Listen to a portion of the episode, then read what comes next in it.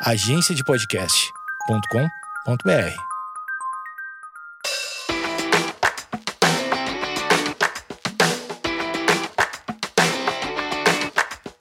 Olá pessoal, meu nome é Amanda Costa, eu sou otorrinolaringologista e esse é o meu podcast Nariz, Ouvido, Garganta e Algo a Mais.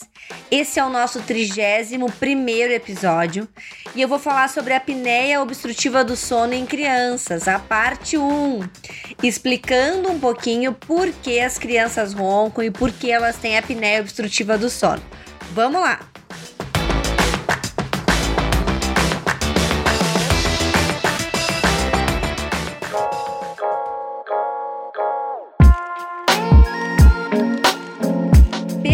Consenso Europeu de 2016, a apneia obstrutiva do sono, ela é uma disfunção da via aérea superior durante o sono. Ela é caracterizada por ronco e por um aumento do esforço respiratório, por dois mecanismos já bem conhecidos, que é o aumento da resistência e a colapsibilidade faríngea. Eu gosto de pensar que é como se a gente tivesse uma obstrução na via aérea que impedisse a passagem do ar. O ar chega pelo nariz e ele vai até a entradinha do pulmão. Então, algo atrapalha a passagem do ar. Dentro dessas doenças, nós temos um espectro, nós temos um contínuo das doenças respiratórias obstrutivas do sono nas crianças. Elas começam com o ronco. E é muito importante falar do ronco. O ronco, ele sempre nos dá uma mensagem, ele significa o aumento da resistência da nossa via aérea superior. E a pergunta mais importante que nós temos que fazer quando uma criança ronca é a frequência do ronco. Por quê? O ronco esporádico, o ronco de vez em quando, ele pode ocorrer quando a criança está com uma descompensação da rinite alérgica, quando ela está mais resfriada, quando ela tem um aumento da produção do muco. Já o ronco habitual é aquele ronco que ocorre na maior parte das noites, mais de três vezes na semana. E existe um conceito muito importante nisso, do ronco habitual: ele é clínico. A gente no consultório faz esse diagnóstico. Já o ronco primário, a gente só consegue fazer o diagnóstico quando a gente faz uma polissonografia, porque a gente tem que excluir as apneias obstrutivas do sono, que são as pausas respiratórias. Mas a gente não pode se enganar que essa família do ronco, ela tem as mesmas causas da apneia: resistência e uma via aérea que colapsa muito, que fecha muito. Além do ronco, nós temos também a síndrome da resistência da via aérea superior. O que, que é isso? Além de aumentar a resistência da via aérea superior, a gente vai ter uma limitação do fluxo, um aumento do meu esforço respiratório e ainda vai fragmentar o meu sono. Eu vou ter um sono não reparador. Além disso, eu tenho a própria apneia obstrutiva do sono, que nesses casos a gente vai ter uma alteração dos gases no nosso sangue ainda maior vai ter um aumento da PCO2, vai ter todo um aumento dos gases do nosso sangue. Então é bem importante a gente fazer essa diferença. O que, que é a apneia, então? A apneia é quando a gente tem uma obstrução total da passagem do ar nas crianças. E a hipopneia é quando a gente tem uma obstrução parcial. E tudo isso vai levar a uma interrupção da ventilação. A criança não vai conseguir ventilar, não vai conseguir respirar, fazer com que o ar entre dentro da sua via aérea. Isso vai alterar os gases sanguíneos e principalmente vai alterar os padrões normais do sono. E essa criança vai ter sintomas. Pessoal, essa parte de fisiopatogenia é bem difícil, mas eu gosto de pensar no canudinho. Vocês lembram daquele canudinho? Quando ainda existia no mercado, aquele que tu tomava aquele refrizinho, né? Tu chupava bem forte naquele canudinho, é esse mesmo. Quando a gente suga o canudo, a gente vai colapsar esse canudo, vai fechar. Esse tubo rígido vai ficar bem amassadinho. Isso chama colapsabilidade. E quando tem um nó no canudo, ou quando o canudo tá meio dobrado, ou quando tem alguma coisa com caroço que entrou naquele canudo, a gente vai ter um estreitamento. Eu gosto de pensar no canudo como se ele fosse a via aérea. Então vocês pensem nisso, canudo é a via aérea. Crianças com apneia obstrutiva do sono, elas têm uma maior colapsabilidade da via aérea durante o sono. Esse canudinho fecha, fecha com muita facilidade. Por que, que isso acontece? Ou porque essa criança ela é muito molinha, ela é hipotônica. Ou porque ela tem uma via aérea que produz muitos agentes inflamatórios. TNF-alfa, interleucinas, ou porque ela tem os músculos dilatadores da faringe fracos, que são aqueles músculos que fazem o canudinho não fechar. Tem pessoas que não têm esses músculos muito efetivos e acabam colapsando a via aérea, e essa é uma das causas da apneia obstrutiva do sono nas crianças. A outra causa é a gente ter um nó no canudo, o estreitamento. Por exemplo, adenoide hipertrofiada, amígdalas aumentadas, ou quando a gente tem alguma resistência nasal aumentada, isso também nos atrapalha. Ou muita gente esquece dela, pessoal. Muita gente esquece dos linfonodos, das tonsilas linguais, são uma causa muito importante de estreitamento da via aérea. Nós temos estudos que foram demonstrados já na sonoendoscopia que a apneia obstrutiva do sono, a principal causa é uma hipertrofia de adenoide de amígdala nas crianças. Mas em alguns casos, mesmo quando a gente tira adenoide, a gente tira amígdala, a gente ainda tem sintomas. Mas Amanda, quanto por cento? Dois terços a culpada é amígdala e adenoide, tá? Mas em um terço dos casos, tu opera amígdala e adenoide e tu ainda tem sintomas. Onde a gente tem que procurar? A gente tem que procurar no nariz, a gente tem que procurar anomalias craniofaciais, a hipertrofia das tonsilas linguais, tudo isso tem que ser visto com calma. E tem crianças que, além de ter a colapsabilidade, tem o estreitamento. Elas juntam os dois problemas e fazem a apneia do sono por essas duas razões. Quem faz isso, pessoal? Isso é o maior problema do nosso consultório, são as crianças obesas. Criança obesa tem colapsabilidade, tem estreitamento. Por quê? Porque tem tecido adiposo, porque muitas delas têm hipertrofia de tecido linfóide, aumenta a amígdala, aumenta a adenoide. Até 66% das crianças obesas têm apneia obstrutiva do sono. 88% das crianças, mesmo quando eu opero, após tirar a adenoide, após tirar a amígdala, apresentam apneia obstrutiva do sono residual.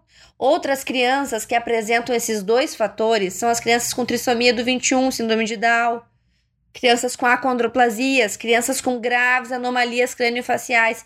Essas crianças elas são mais complexas quando a gente fala de apneia obstrutiva do sono. Então, de uma maneira bem resumida, a gente sabe que para a criança ter apneia obstrutiva do sono, ela tem que ter alterações anatômicas ou alterações funcionais, ou as duas anatômicas, os tecidos moles estão alterados, ou arcabouço ósseo não está bem, crânio facial, alterações crânio-faciais, ou fatores funcionais, o músculo. Será que a gente não tem uma alteração neurológica aí? Será que a gente não tem uma criança hipotônica? E esse sistema imune? Será que ele não faz muita restrição? Será que ele não faz a via aérea colapsar? Outro fator importante é a gente sempre pensar em quais as crianças acontecem a apneia obstrutiva do sono. Nós já sabemos que a prevalência é de 1 a 6% de apneia obstrutiva do sono. É um monte de criança. E que tem um pico de 2 a 8 anos. Por quê? Porque é o pico da adenoide, porque é o pico da amígdala. Quais são os fatores de risco? ter descendência afro-americana, ter um IMC elevado, ter exposição ao tabaco, baixa renda. Ela é mais predominante nos homens, viu? Os meninos, principalmente na adolescência. E claro, outros fatores de risco: trissomia do 21, alterações crânio-faciais, Apert, Cruzon, sequência de Robin, Prader-Willi, alterações neurológicas, espinha bífida, crianças hipotônicas, e alterações inflamatórias. Isso a gente também vê muito no consultório. Crianças que têm asma têm mais apneia obstrutiva do sono por hiperreatividade da via aérea. Crianças obesas, uma criança obesa é uma criança que ela está ativamente inflamada, com seus tecidos inflamados. Síndrome metabólica, rinite alérgica. Então, são fatores que a gente tem que pensar sempre na epidemiologia da apneia obstrutiva do sono. Mas o que todos nós devemos buscar na história? O que, que a gente sempre pesquisa quando a gente fala em apneia obstrutiva do sono, em distúrbios respiratórios do sono? Os sintomas noturnos das crianças são diferentes dos adultos. É claro que tem ronco, é claro que vai ter uma apneia testemunhada, mas tem também uma respiração ofegante durante a noite, uma criança que respira muito com a boquinha aberta durante a noite, uma, uma hiperextensão do pescoço, ela fica sempre com a cabecinha le eh, levantada para trás. Uma enurese noturna, o que, que é isso? Fazer xixi na cama, secundária. Essa criança já tinha adquirido o controle do esfíncter, mas acaba fazendo xixi na cama durante a noite e despertares. Outro sintoma noturno que as mães reclamam muito é a questão da sudorese excessiva. Também é um dos sintomas que a gente tem que observar. E principalmente durante o dia. Criança com apneia obstrutiva do sono tem muito sintoma diurno. Sonolência diurna é uma criança hiperativa, desatenta, com desempenho pobre acadêmico, uma criança que acorda com dor de cabeça. Essa criança ela merece ser investigada quanto à qualidade do seu sono. Tem um estudo muito legal do Laringoscope que eu gosto pra caramba de 2012, tá? Já é um estudo mais antigo. Mas ele fala bastante sobre sinais e sintomas.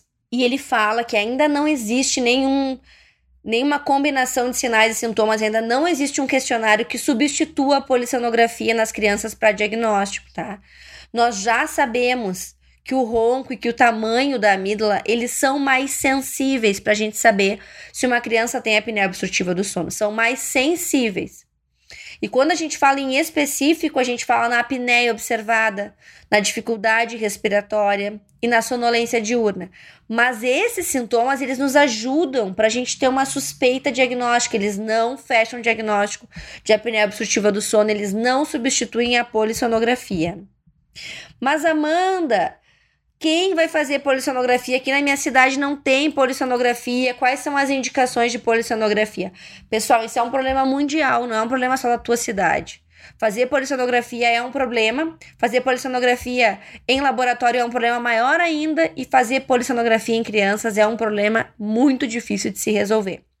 Vários estudos estão sendo feitos para a realização de polissonografia domiciliar.